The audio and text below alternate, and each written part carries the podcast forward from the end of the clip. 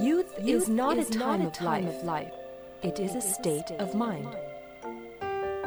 青春不是年华，而是心境。青春是生命的源泉，在不息的涌流。来聆听生活的箴言，走进双语美文的世界。来 talk。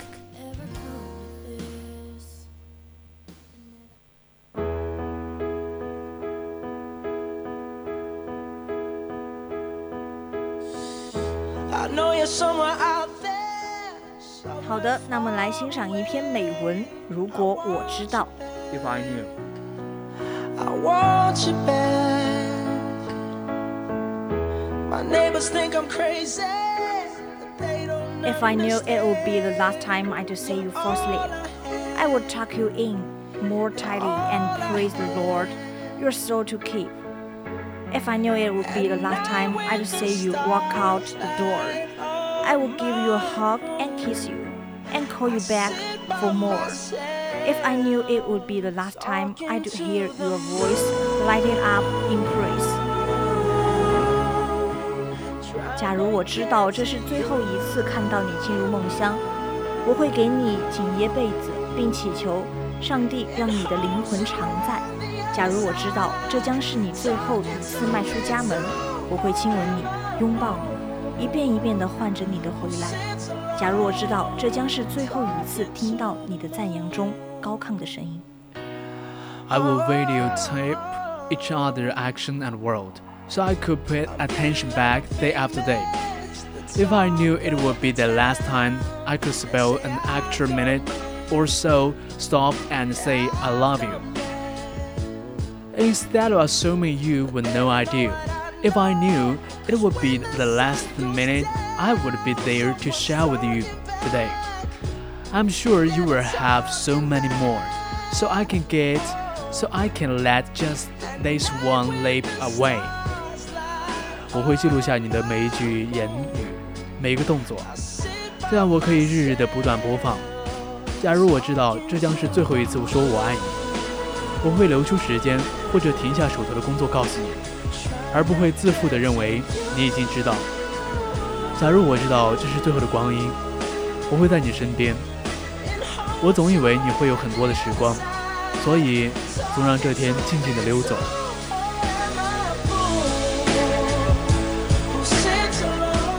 For surely there's always tomorrow to make up for an oversight, and certainly there's another chance to make everything right.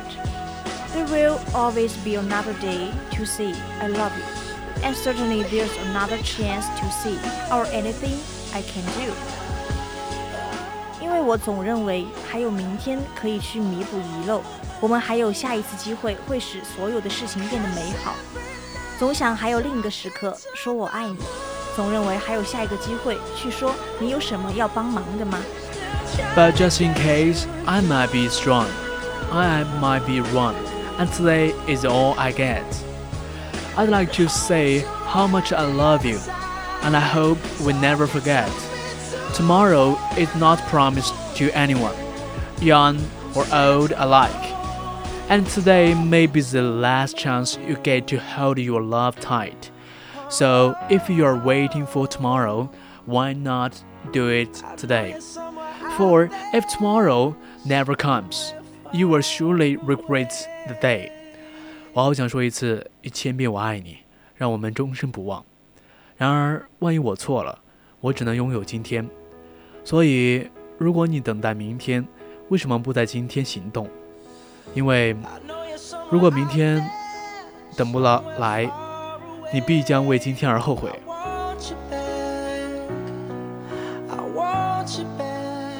That you didn't take the extra time for a smile, a hug, or a kiss, and you were too busy to grant someone what turned out to be their one last wish. So, hold, up, hold your love close today and whisper in their ear that you love them very much and you will always hold them dear. Take time to say, I'm sorry, please forgive me, thank you, or it's okay. 你后悔没有抽出更多的时间去拥抱、微笑、亲吻，后悔自己太过忙碌，没有能帮别人实现他最后的心愿。所以，紧紧拥抱你的爱人吧，就在今天，对他们耳语，你深深的爱他们，并且永远珍惜他们。抽出一些时间说对不起，请原谅，谢谢，或者没关系吧。Take time to say sorry. Please forgive me. Thank you. Or it's okay. And if tomorrow never comes, you will have no regrets about today. 即使明天永远不用到来，你也不会因今天而后悔。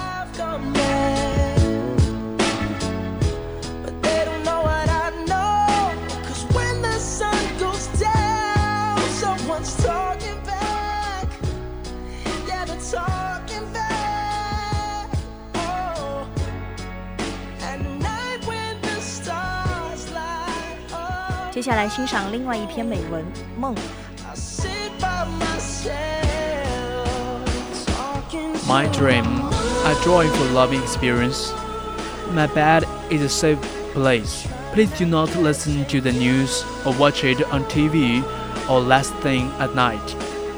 The news is often a list of disasters, and you don't want to take that into your dream state. 请不要在晚上睡觉前 听新闻或者看电视，新闻里到处充斥着灾难性的报道，你一定不想把这些坏消息带到梦中。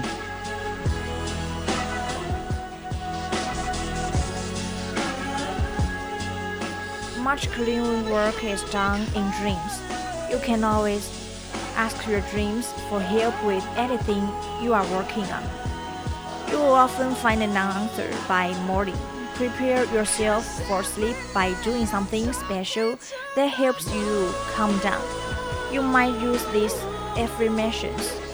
Every corner of my world is a safe place. Even in a dark of night when I sleep, I am safe. hopes you're on the other side. 很多净化头脑的工作是在梦中完成的。你也可以要求梦帮你解决一切你想解决的问题。 你常常在睡梦中找到各种问题的答案。在我的世界里，每个角色都是安全的，每个角落也是安全的。在准备睡觉前，你可以做些特别的事情，让别人平静下来，让自己平静下来。可以利用这一些是肯定的。即使在夜里睡觉的时候，我也是安全的。I am safe.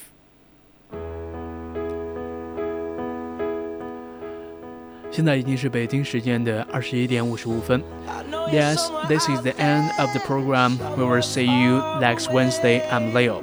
Yeah, I'm Janet. We'll see you the next Wednesday. Bye bye. See you.